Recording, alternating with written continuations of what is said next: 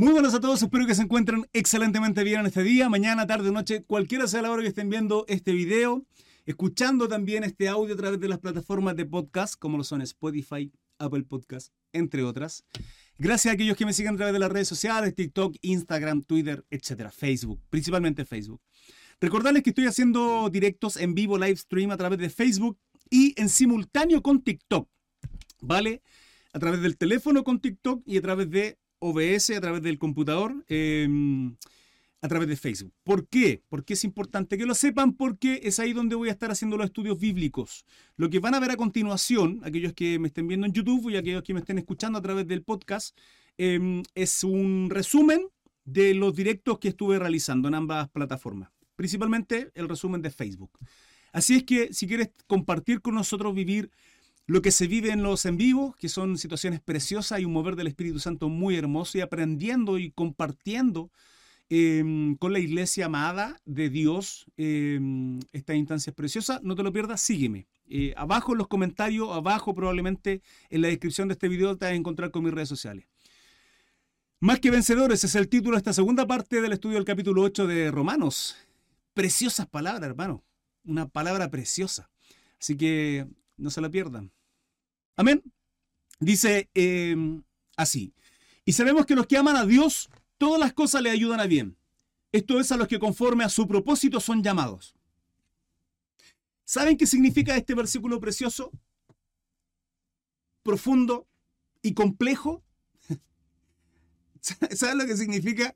Significa, escúchenme bien, que para, para aquellos que somos cristianos, para la iglesia de Dios, para el pueblo de Dios, para aquellos que somos engendrados en el olivo, ¿sí? porque hoy somos adoptados en Cristo Jesús por Dios como su pueblo, como, como su santo, para nosotros no hay cosas malas. No la hay. Pero hermano Gris, Estoy viviendo una situación que me produce dolor. Estoy viviendo una situación que me produce desesperanza, me tiene angustiado. Estoy viviendo un problema económico, estoy viviendo un problema familiar. No sé qué hacer con mis, hijos, no sé qué hacer con esta dificultad, con este problema. Hermano, ¿está leyendo lo que dice acá? ¿Estamos leyendo? Hermano Cris, me voy ¿sabes? Me voy a hablar a mí mismo porque muchas veces se nos olvida a nosotros mismos la palabra. Y entender esto, entender esto significa que y sabemos que los que aman a Dios, hermano, tú amas a Dios, yo amo a Dios. Entonces todo lo que me pase, todo lo que ocurra, todas las cosas nos ayudan a bien. Entendiendo que todas las cosas nos ayudan a bien, significa que entonces no hay cosas malas para nosotros, porque si todo redunda para un propósito que Dios tiene, el propósito eterno y soberano que Dios tiene para con nosotros y su pueblo en general, entonces todo es bueno, hermano. Todo es bueno aun cuando me provoque dolor, desesperanza, angustia, ¿el problema cuál es? El problema es que olvidamos, olvidamos y no entendemos la profundidad que significa de ser hijos, siervos, iglesia, pueblo de Dios. Y, le decimos una frase que he escuchado muchas veces en la, en la iglesia, que tiene que ver con dile a Dios, a Dios que es grande, cómo es tu problema. Entonces, dile al problema cuán grande es Dios, no le digas a Dios cuán grande es tu problema.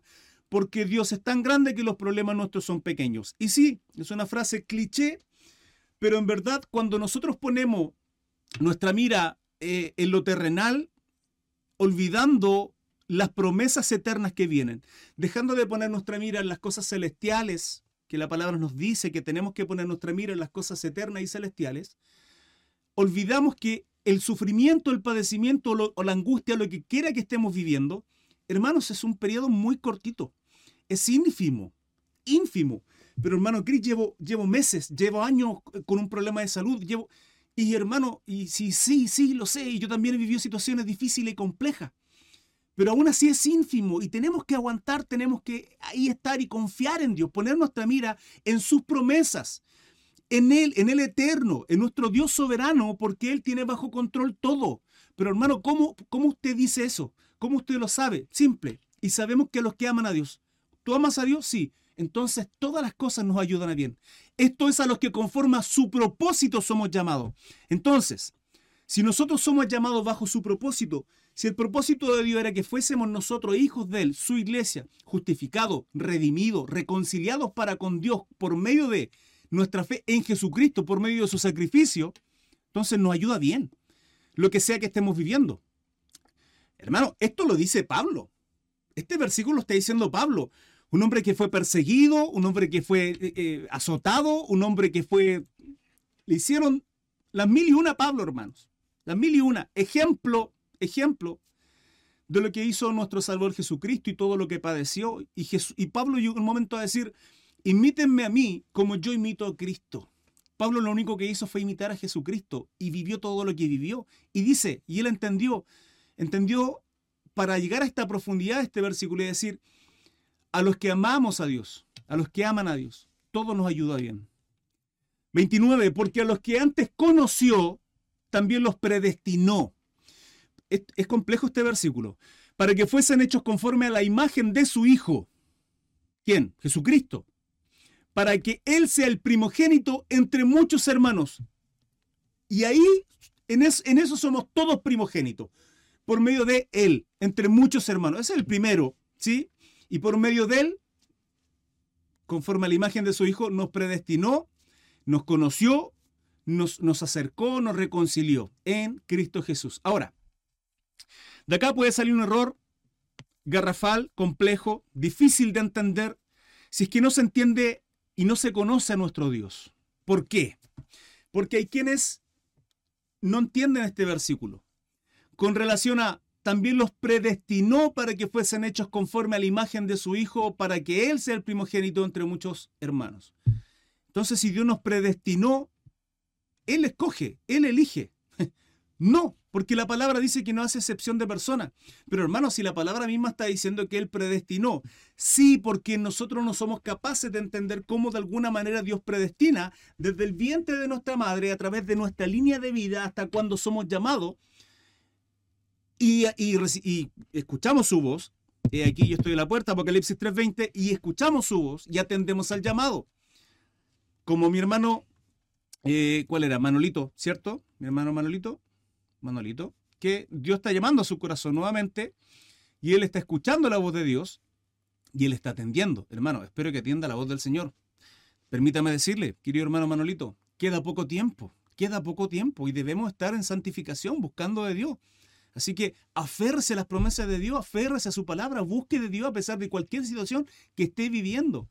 Y aunque se levante lo que se levante, como dice el salmista, aunque ande en valle de sombra de muerte, hermano, la situación que esté viviendo, el contexto que esté viviendo, todo redunda para bien, hay un propósito ahí. ¿Por qué? Porque Dios me conoció, me predestinó y hoy día soy su hijo.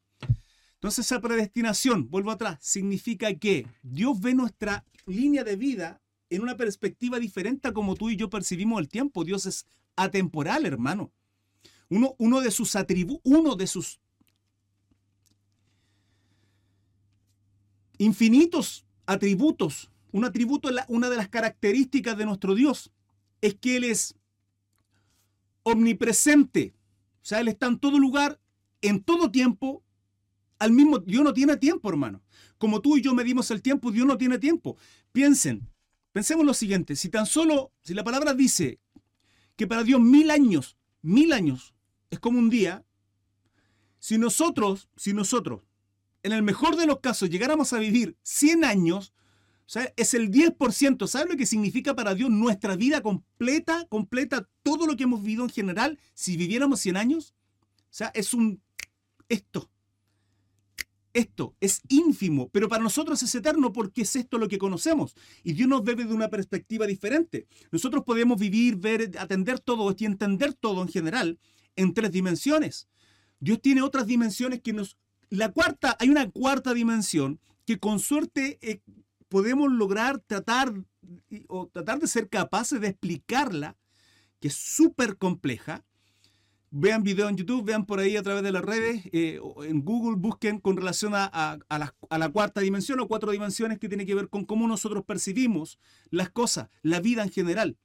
Por tanto, para Dios, nuestra vida es una línea de tiempo que Él puede verla desde una perspectiva que nosotros no somos capaces de entenderla. Entonces él dice, Cris, fui ateo, fui ateo, hermanos, rechacé a Dios, por muchas situaciones de vida, etc. Bendito sea el Señor y, la gloria sea para Él que llamó a mi corazón y me sedujo y sus cuerdas cayeron en lugares deleitosos, dice el salmista. Entonces, era ateo, rechacé a Dios, pero llega un momento en que Él seduce mi corazón y fue más fuerte que yo. También lo hizo contigo, hermano. Hermana, me estás viendo, lo hizo con cada uno de nosotros, bendito es el Señor. Pero Él ve nuestra perspectiva y dice, ok, acá se va a quebrantar. Acá voy a quebrantar, voy a seducir su corazón. Es sellado. Soy, soy predestinado porque Él ya conoce mi vida. Entonces, Él toma toda... No, porque Él nos da un libre albedrío. Ese libre albedrío significa que nosotros tomamos decisiones propias. Lógicamente, Él va a interceder en que las decisiones sean conforme al propósito que Dios tiene y que no nos alejemos. Entonces, debemos vivir bajo la dirección del Espíritu Santo para no alejarnos del propósito que Dios tiene para con nosotros. ¿Se entiende? Esa predestinación no tiene que ver con que, ok, Dios escoge a algunos y a otros no, no, simplemente Dios hace el llamado y hay quienes escuchan su voz, atienden su, y van y hay otros que simplemente no, no lo hacen. Versículo 30. Y a los que predestinó, que ya entendemos, de alguna manera ya entendemos bien entre comillas porque es súper complejo eso, a estos también recuerden que otro atributo de Dios es la omnisciencia. Dios todo lo sabe, sabe todo. Y nuestros pensamientos, lo profundo de nuestro corazón lo escudriña. Él todo lo sabe, hermanos. Y es atemporal, es uno de esos atributos. Y a los que predestinó, a esto también llamó. Amén. Amén. ¿Sí? Y a los que llamó, a estos también justificó. Bendito sea el Señor. ¿Cómo nos justificó? En Cristo Jesús. Hermano, la ley no podemos cumplirla. No, no, no hay nada que nosotros hagamos para cumplirla. Ni judaizándonos, ni, ni siendo extremista religioso, yendo todos los días a la iglesia. No hay nada, no es por obras, hermanos. Él nos justifica a través de Jesucristo y eso es bonito, es precioso. Es una misericordia maravillosa de Dios. Y a los que justificó a estos también glorificó. Glorificó. 31. ¿Qué pues diremos a esto? Si Dios es por nosotros, ¿quién contra nosotros? Santo es el Señor, gloria a Dios, bendito es. ¿Sí o no? esto es maravilloso, hermano. Es una bendición preciosa entender que ¿quién contra nosotros? ¿Quién, hermano? Que no, no hay nadie, nadie, hermano. Y aún esto se pone más hermoso aún, se pone más precioso aún. Mire, escuchan. 32. El que no escatimó ni a su propio hijo, el, propósito de Dios, el propósito de Dios, que en ese propósito estaba su pueblo. Tú, yo, que estamos escuchando ahora, que fuimos adoptados, en ese propósito fue más grande que su hijo, sino que lo entregó por todos nosotros. ¿Quiénes somos nosotros? ¿Quién está hablando? Pablo. Justificado, confiando en Cristo Jesús, testificó con su boca, creyó en su corazón, eh, somos justos. Entonces cuando dice nosotros está hablando de la iglesia, de aquellos que aceptamos a Jesucristo como Salvador y vivimos conforme a sus mandatos, a su dirección, al Espíritu Santo, bajo la dirección del Espíritu Santo. ¿Cómo no nos dará también con Él todas las cosas? ¿Qué todas las cosas? Lo que se viene, hermano, las bendiciones que se vienen. Y es ahí donde uno tiene que poner la mirada en las cosas eternas, no en este mundo, no en este mundo, en las cosas eternas. Continúo, 33. ¿Quién acusará a los escogidos de Dios? Si Dios es el que justifica. ¿Quién acusará a los escogidos de Dios? Si Dios es el que justifica. ¿Sí? ¿Quién? Porque hay un acusador. Hay un acusador. ¿Sí o no? ¿Quién es? Satanás. Jehová lo reprenda. En el nombre de Jesucristo. En el libro de Job sale. ¿Dónde estaba? De rodear la tierra, se presenta ante Dios. Eh, mi siervo Job, justo, temeroso, en sus labios no hay pecado. Él acusa, él apunta. Y, y Dios lo permite nos zarandea, dice la palabra. Nos zarandea. Lo hizo con Pedro. Dios permite, muchachos, hermanos, iglesia amada, amigos, quien me esté mirando, familia amada. Iglesia preciosa. 34. Eh, ¿Quién es el que condenará? Cristo es el que murió. Más aún, el que también resucitó. No, no predicamos, iglesia. No predicamos a un Cristo muerto. Cristo está vivo. Él resucitó de entre los muertos. Está a la diestra del Padre y vive en nuestros corazones.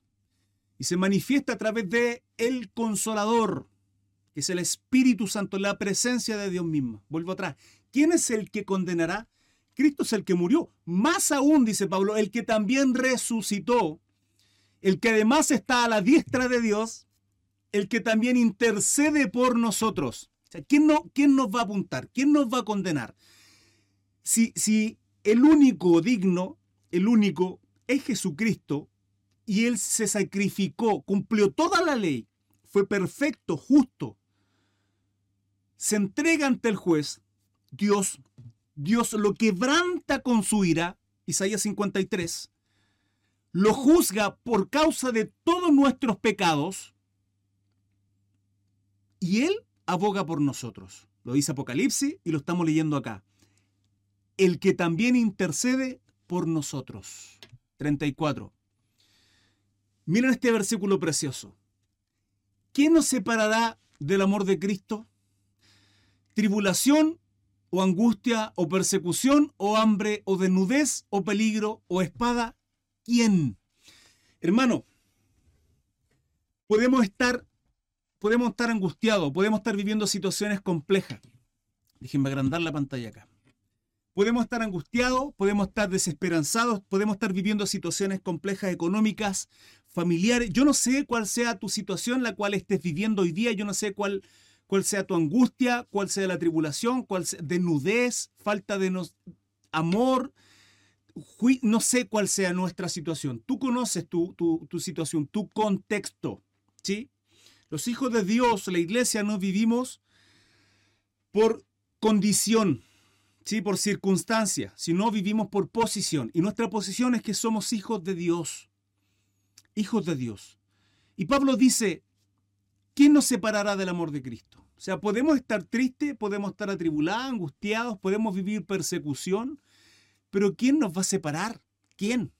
No hay quien nos separe del amor de Cristo ese amor eterno, esa misericordia que tuvo en la cruz. En, su corazón estaba tu, nombre, estaba mi nombre. Mientras era crucificado, martillaban, lo martillaban a esa cruz, le ponían una corona, en su corazón maravilloso estábamos nosotros para justificarnos, entendiendo que nosotros no íbamos a poder justificarnos de ninguna manera. La ley no nos justifica, hermanos, no nos justifica. Las obras de la ley no nos justifican, no hay nada que nosotros hagamos para ser justos. Por tanto, ¿quién nos separará del amor de Cristo? Dice la palabra. ¿Quién? Como está escrito, por causa de ti somos muertos todo el tiempo. Somos contados como ovejas de matadero, este versículo 36. Estamos estudiando Romanos 8. Somos contadas como ovejas de matadero. Hermano, acá nos dice, acá nos dice,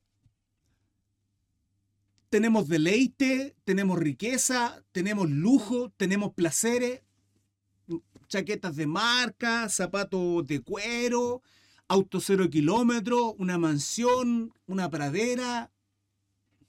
Somos contados como ovejas de matadero, hermano. Vivimos en guerra constante. Al ser hijo de Dios le estamos declarando la guerra a Satanás. Y por tanto, y como dice Efesio, vestirnos conforme lo guerrero que somos en Cristo Jesús.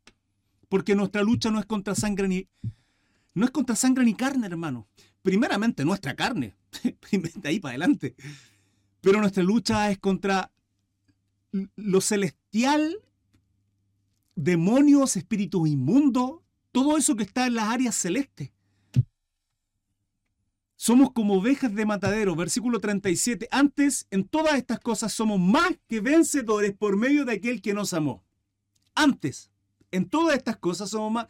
En todas estas cosas. ¿Qué cosa, hermano? ¿Qué cosa? Lo leímos.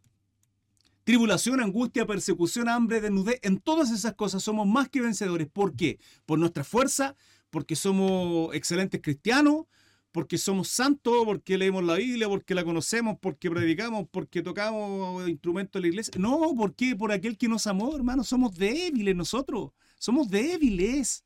Somos barro. Y aun cuanto hagamos todo perfecto, nos creamos que somos Siervos inútiles, dice la palabra simplemente. Siervos inútiles, hermano, nada más. ¿Quiénes somos nosotros con, con, con nuestro ego y vanidad? Que Dios nos corrija, hermanos, corrija y quite todo esto inmundo que hay en esta carne que nos agobia, que nos hace hacer cosas que aborrecemos, hermano. Porque el pecado debemos aborrecerlo como aquel que nos llamó. Dios aborrece el pecado y debemos aborrecerlo de la misma manera ¿Y qué? ¿Y pensamos en el espíritu en el día o vivimos en la carne pensando, hermano, más que vencedores, solo por causa de nuestro Salvador Jesucristo, por medio de Él que nos llamó? Por lo cual, 38, por lo cual estoy seguro de que ni la muerte, ni la vida, ni ángeles, ni principado, ni potestade, ni lo presente, ahora, en aquel tiempo, dice Pablo, ahora también, ni lo porvenir, Versículo 39. Ni lo alto ni lo profundo, ni ninguna otra cosa creada nos podrá separar de Dios. Santo es el Señor, que es en Cristo Jesús, Señor nuestro. Nada, hermanos. Nada. Nada. A mi querido hermano Manolito, hermano Manolito, nada. Aférrate a Cristo. No hay nada que nos podrá separar del amor de Dios. Y mira, inicias comentando a través de TikTok y a través de TikTok y a través de Facebook. Por cierto, en directo en ambas plataformas. Hermano Manolito, apenas comienzo el directo dice, hermano, estoy descarriado. ¿Sabes cuántas veces, hermano, no me he descarriado yo? ¿Cuántas veces, incluso hasta diario, nos descarriamos simplemente por no iniciar el día agradeciendo a Dios? Hermanos, nos descarriamos constantemente. olvidamos a Dios constantemente. ¿Saben cuántas veces se prostituía el pueblo? El pueblo linaje de Dios. Los hebreos se prostituían y la iglesia está en las mismas. Hoy día servimos en una iglesia, eh, hoy día la iglesia de Cristo está completa y absolutamente dormida. Hermano, dormida. Dormida. Y nos descarriamos. Entonces lo primero que tenemos que hacer es quebrantarnos ante Dios y pedir perdón. Es lo primero. Lo primero. Pero aún así, Dios nos seduce, Dios nos llama, sus misericordias son nuevas cada día y nos da la posibilidad de volver a Él, de volver a Él constantemente. Sus misericordias son nuevas cada mañana. Por lo tanto, buscar de Él en relación todos los días, meditar en su palabra, estudiar su palabra, orar a Dios, ayunar. Si estamos teniendo problemas con la carne, ayudemos, ayunemos, quebrantemos esta carne, hermanos. Quebrantemos esta carne. Continuamos en el versículo. No, terminamos. Este 39, este capítulo 8, terminamos. Eh, bueno, ni lo alto ni lo profundo ni ninguna otra cosa creada nos podrá separar del amor de Dios, que es en Cristo Jesús, Señor nuestro. Bendito sea el Señor. Bendito sea el Señor. Antes en todas las cosas somos más que vencedores y no hay nada, hermano, nada que nos aparte del amor de Dios, que es en Cristo Jesús una promesa preciosa a la cual tenemos que aferrarnos. Así que sé sin lugar a duda que fue de bendición esta palabra como lo fue para mí, compartirla, leerla, estudiarla con ustedes. No se pierdan muchachos. Iglesia amada, amigo, amiga, familia, tú que me estás viendo escuchando, no se pierdan estos en vivo que se están dando lugar en Facebook y en TikTok. Los de Facebook son más entretenidos porque vemos en vivo y en directo ahí la palabra y una, todo esto se transforma bonito y eh, en TikTok no lo puedo hacer. Eh, o sea, sí, pero de verdad tendría que estar con 4.000 manos. Así que Dios te bendiga, que tenga un bonito día.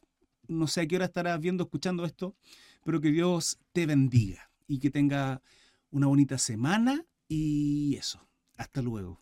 Chao, chao.